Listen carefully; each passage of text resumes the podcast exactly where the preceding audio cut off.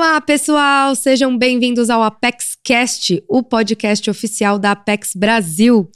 Eu sou a Luíta, estou aqui com vocês nessa temporada. Sou comunicadora, sou sócio fundadora da Ayla, uma empresa de comunicação, e também sou apresentadora do reality show de empreendedorismo Shark Tank Brasil. Então, se você ainda não me conhece, se você nunca viu nenhum episódio do Apex Cast, seja muito bem-vindo e muito prazer. E para quem já esteve com a gente, que bom ter vocês de novo aqui com a gente. Sejam bem-vindos mais uma vez. Bom, nessa temporada do Apex Cast, a gente tem abordado os erros e acertos de empresários brasileiros que exportam e internacionalizam as suas empresas.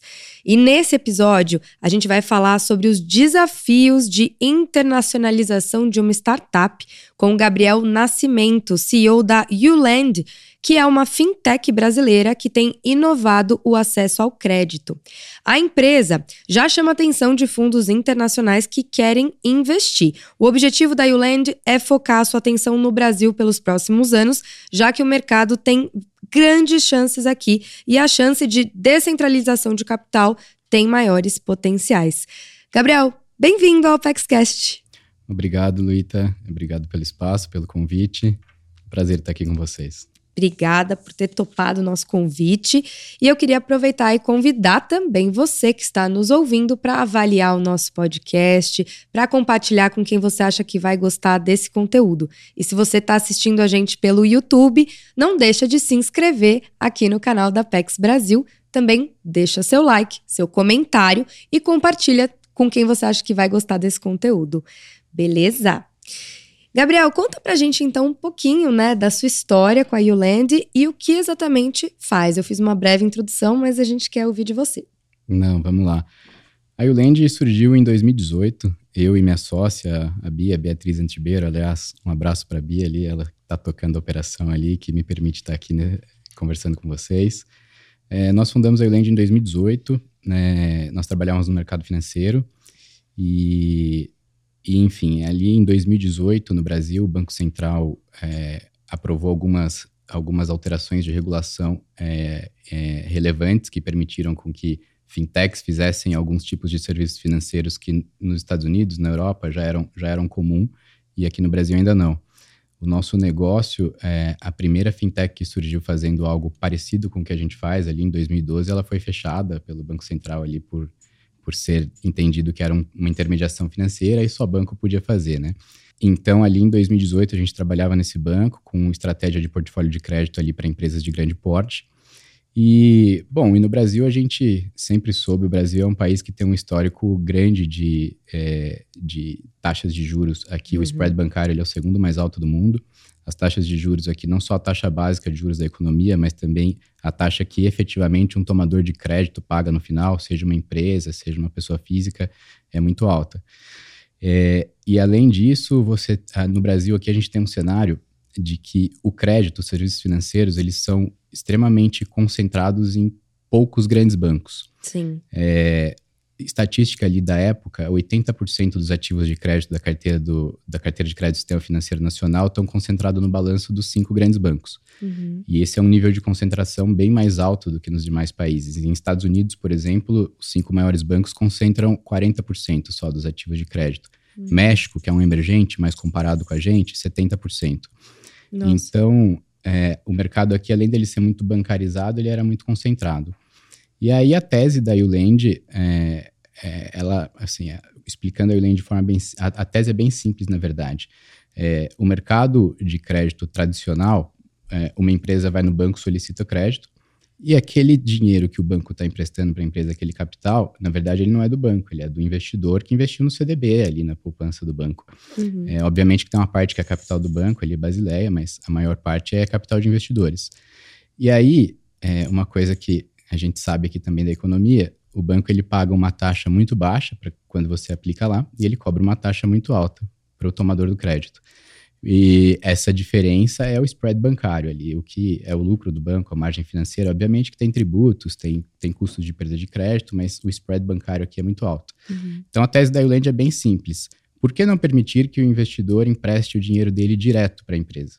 Uhum. Você tem uma classe de pessoas que já atingiram um certo patamar financeiro e, e você tem ali capital aplicado, e você tem uma, uma outra classe de pessoas que são empresários com empresas que estão crescendo, produtores rurais. Então, tomada de crédito é, é, é normal para empresas, né? Uhum. Pessoa física, geralmente, quando você é, se forma, quando você entra no mercado profissional, você não precisa de um investimento para começar a ter sua renda. Uhum. Empresas não. É, empresas você tem que montar a empresa, se é produtor rural, você tem que comprar semente, você tem que produzir. E além disso, a empresa ela gasta no curto prazo e recebe no longo prazo, no médio e longo prazo. É o problema de capital de giro que todos têm.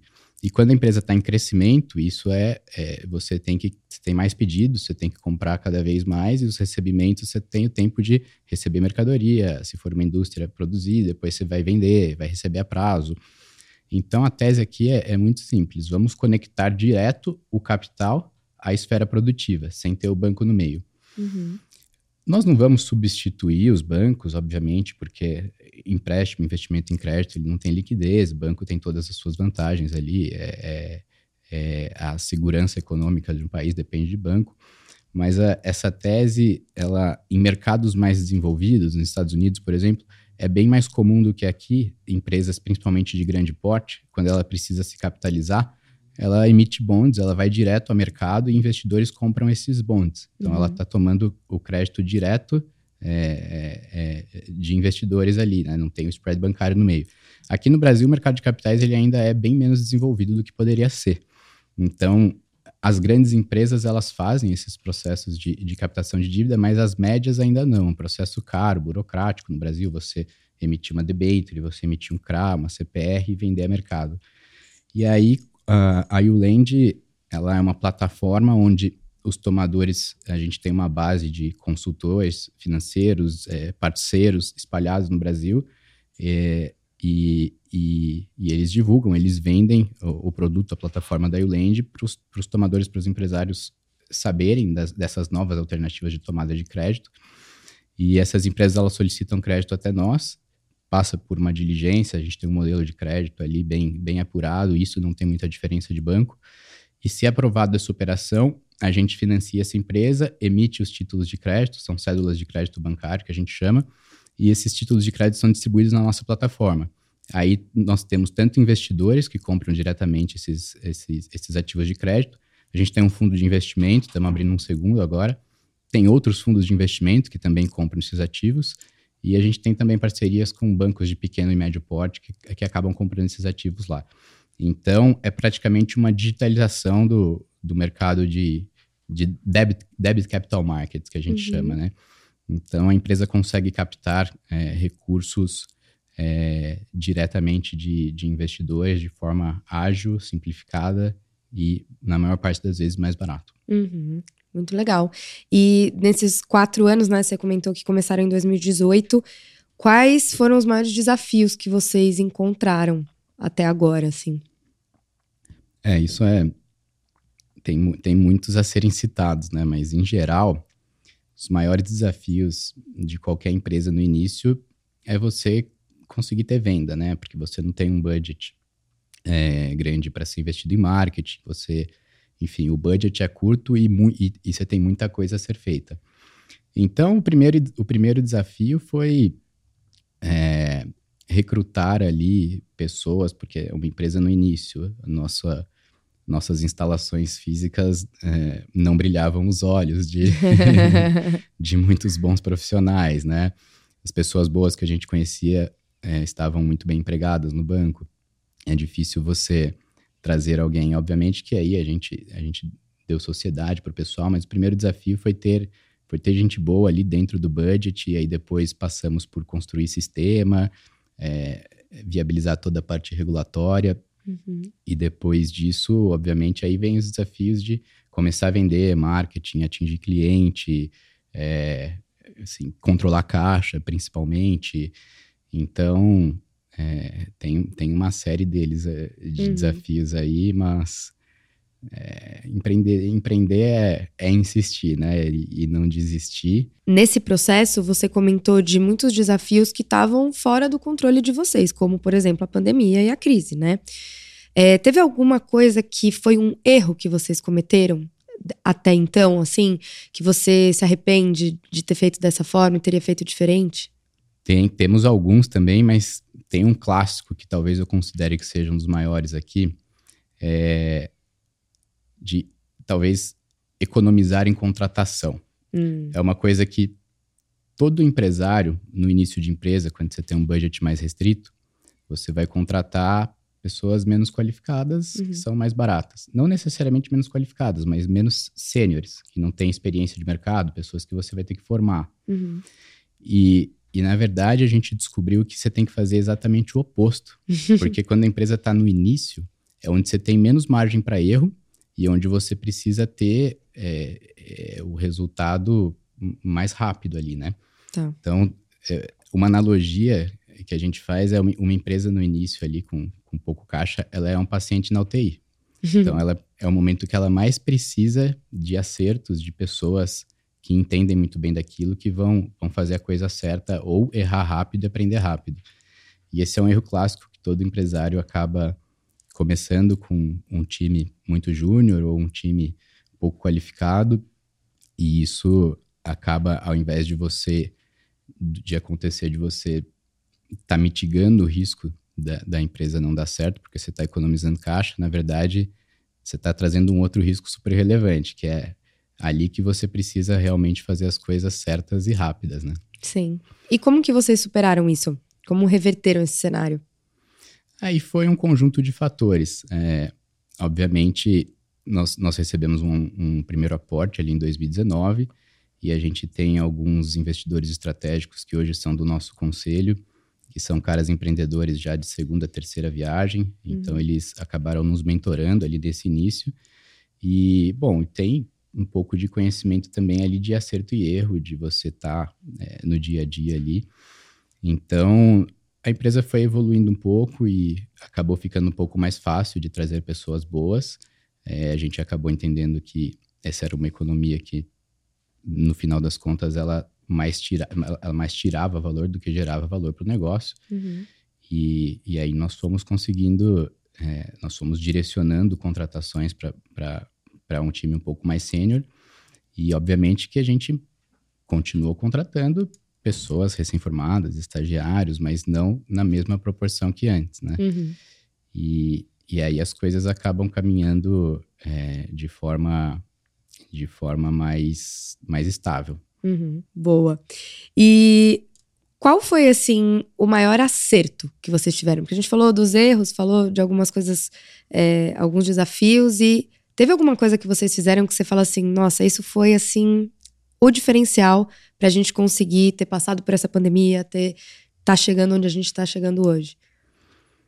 É, dá, dá para listar alguns, mas se eu for focar em um, ele vai ser relacionado ao maior desafio. Acho que o maior acerto aqui foi nós termos conseguido trazer pessoas boas e talvez melhores do que a gente uhum. e ter tornado essas pessoas assim é, ter ter sido ter, ter, conseguido fazer com que a empresa é, é, gerasse retorno para essas pessoas, desse oportunidade de crescimento e nós e grande e uma parte dessas pessoas viraram nossos sócios. Hoje em dia, de 50 pessoas, é, a empresa já tem sete sócios. Uhum. E a gente e a gente quer ter cada vez mais sócios, porque é, é, uma, é uma mentalidade de compartilhamento de valor. Quando você tem sócios ali, efetivamente donos da empresa, é, você tem um, um tipo de, de. Você tem uma relação de confiança ali, você tem pessoas que vão vão roer o osso Sim. junto com você ali no mesmo nível. Então, uhum. eu acho que o maior acerto foi efetivamente nós conseguirmos ter a, a, a habilidade, a, a inteligência de ter trazido as pessoas certas que estavam no momento de compartilhar esse desafio com a gente uhum. e que, e que são, são inquietas, que correm atrás é, do resultado igual nós. Legal. E qual é a relação de vocês com o processo de internacionalização? Vocês estão buscando capital fora? Como é que já receberam um investimento?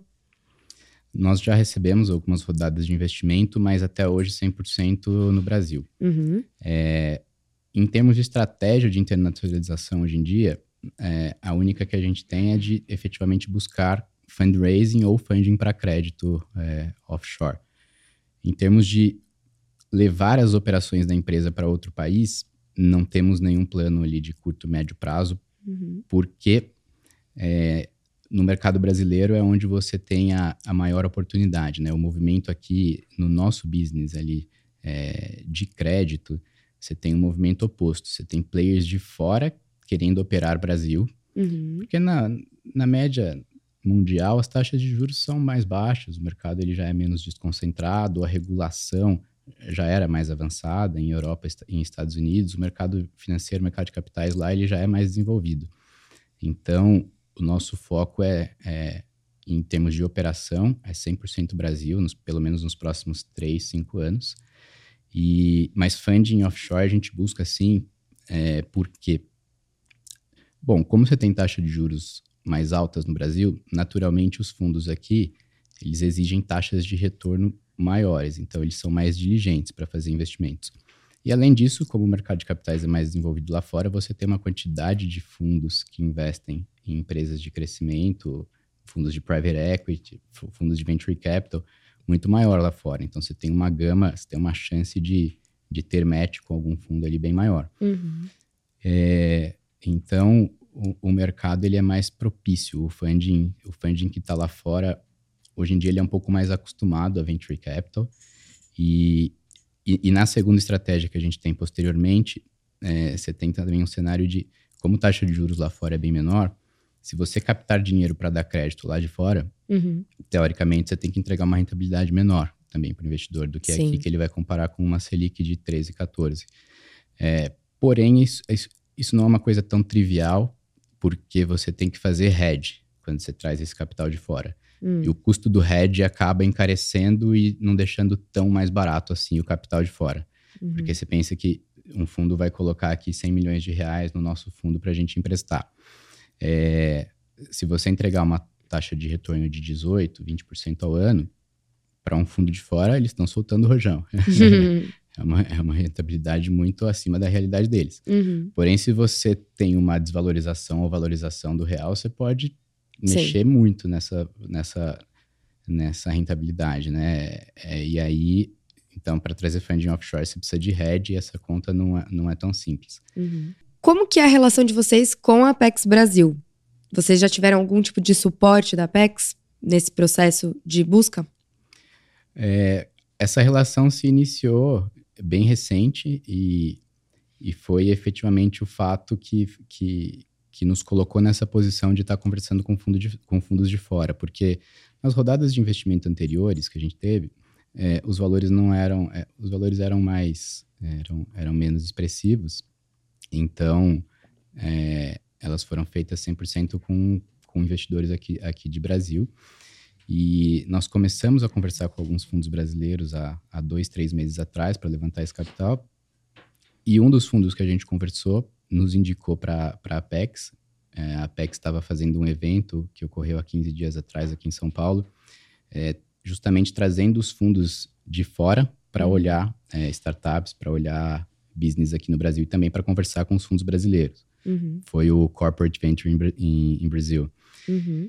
E ali é, nós conversamos com o Sérgio, ele, ele entendeu ali o que a gente estava buscando, entendeu nossa tese de negócio os fundos que eles estavam convidando é, de fora para vir para cá, ele também identificou ali que, que alguns deles tinham, tinham fit com o tipo de negócio que eles buscavam aqui e o, que, e o estágio que a Uland está hoje em dia. Uhum. E aí ele convidou a gente para participar do evento da PEX e foi surpreendentemente bom, porque é.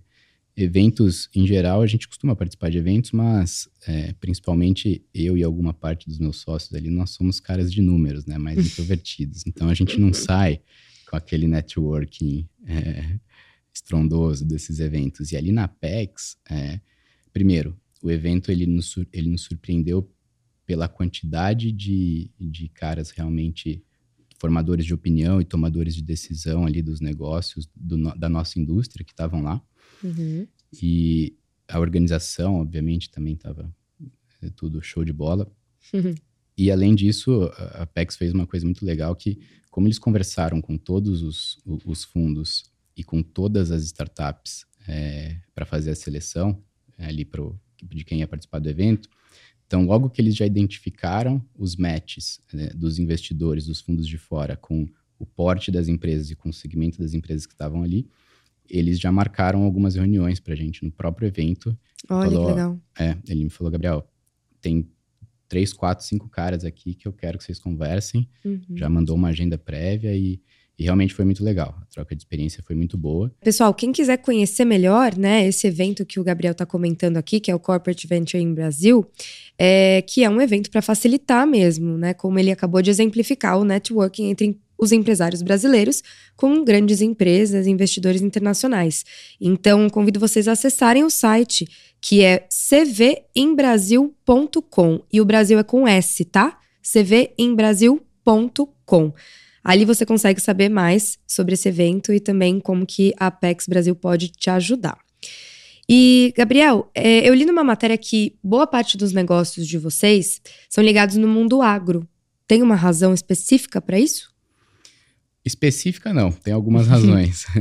é, hoje em dia, acho que 30%, 30% a 35% da nossa carteira de crédito que hoje em dia está em 200 milhões de reais, uhum. ela está em empresas da cadeia do agro ou produtores rurais. Tá. É, alguns, dos, alguns dos motivos para isso. O primeiro deles é que a, a, representatividade no agro no PIB hoje em dia gira por, em, em torno disso. Uhum. Então, é uma indústria que naturalmente é, é, representa uma grande parte da nossa economia. O segundo motivo é que nos últimos quatro anos o agro é um setor que tem demonstrado uma resiliência é, espetacular, porque há cinco, seis anos atrás, é, bancos, fundos olhavam com um pouco de cuidado para o agro, porque quando você está investindo no agro ou dando crédito para o agro, você está exposto a mais riscos do que numa indústria normal, porque o produtor ele tem o risco de variação do preço da commodity que ele produz, ele tem risco cambial uhum. e ele uhum. tem risco também de clima. Sim. Além de todos os riscos que você já tem de empreender. No claro. Brasil, tributos, regulação, lei ambiental. Mas, é, e principalmente também na pandemia, é, o agro ele, ele teve uma grande impulsionada e alguns setores ali que você tinha que ter um pouco mais de, de, de cuidado para operar, que eram setores que sofreram mais com a pandemia, turismo, uhum. restaurante, eles acabaram sendo é, a carteira acabou reduzindo um pouco nesses setores e, naturalmente, o agro estava precisando de, de capital e, e, enfim, somando todos esses fatores, mais a, a resiliência que a gente vê do produtor no Brasil, é, com todos os desafios, é a indústria que segura o PIB praticamente ali nos últimos é, dois, três anos, é, boa parte do, do que a gente teve de crescimento de PIB foi de crescimento do agro. Uhum. Também é um setor que é, o mundo precisa comer, né? e a gente acreditava que há 10 anos atrás era um setor um pouco desvalorizado, porque é, comida é uma coisa essencial é, para a gente. E, e no Brasil, sim, é, tem, tem uma estatística ali que a gente olhou esses dias, o valor de mercado de uma Apple, por exemplo, uhum. que produz celular, que não é uma coisa tão essencial para as pessoas quanto alimento, ele é bem próximo ao valor total somado do que você tem de terra produtiva disponível no, no Brasil. Nossa. Então o agro ele, é um pouco, ele era um pouco subvalorizado. Caramba, sim. E, a, e, e agora, enfim, eu acho que uma série de, de fatores aí, pandemia, evolução do mercado, é, e resiliência mesmo. O agro vem se desenvolvendo muito no Brasil, né? Muito. É, a, a, a, nossa produtividade por, por área plantada ali é, é, referência no mundo. A gente tem grandes institutos de pesquisa, indústrias e produtores muito, muito bem qualificados, que sabem muito mexer com isso aqui. Uhum. Então, é um pouco ali do, do conjunto de fatores que leva boa parte da nossa carteira hoje em dia a estar tá financiando a cadeia do agro. Legal. Inclusive, gente, é, alguns episódios aqui do nosso Apex Cast a gente conversou com empreendedores que são do setor do agronegócio e eu convido vocês a assistirem, né? A gente tem outros episódios já disponíveis aqui nas plataformas de áudio e também no YouTube. Então deem uma olhadinha aí também nos outros episódios para se interarem desse assunto, que tem exemplos bem legais também. Aproveito já para te lembrar de ativar o sininho também no YouTube, para se inscrever no canal também, deixar seu like, fazer seu comentário e compartilhar com quem você acha que precisa participar desse nosso papo aqui, né? E ficar por dentro de tudo isso e conhecer o exemplo aqui da Uland. E agora acho que uma dúvida que muitos empreendedores têm e que eu vejo muitas pessoas se perdendo aí é como crescer sem perder a mão, né? Como encontrar esse equilíbrio? Essa é a pergunta de um bilhão de dólares. Talvez se eu soubesse essa resposta, eu estaria agora. É, não estaria trabalhando agora, viu, gente? ah, mas eu acho que você sabe essa resposta, porque pelo que você está contando, vocês estão conseguindo fazer isso. Não, a gente, a gente acredita em, em alguns caminhos a, a, serem seguidos, mas efetivamente a resposta para isso é, é difícil. Mas basicamente é uma, é uma questão de equilíbrio mesmo. Você tem que você tem que tomar decisão, você tem que avaliar diversos fatores, como liquidez de mercado, janela para você captar dinheiro, é, casado também com qual que é o tipo de economia que você vai fazer, se é o momento de economizar. Eu lembro que no início da Uland, um dos nossos orgulhos era que a gente tinha atingido break-even ali em seis meses de operação. Uhum. E quando a gente foi conversar num, num, primeiro evento ali com alguns investidores, praticamente a gente foi criticado por ter atingido break-even pelo seguinte, e, e, o racional deles estava certo.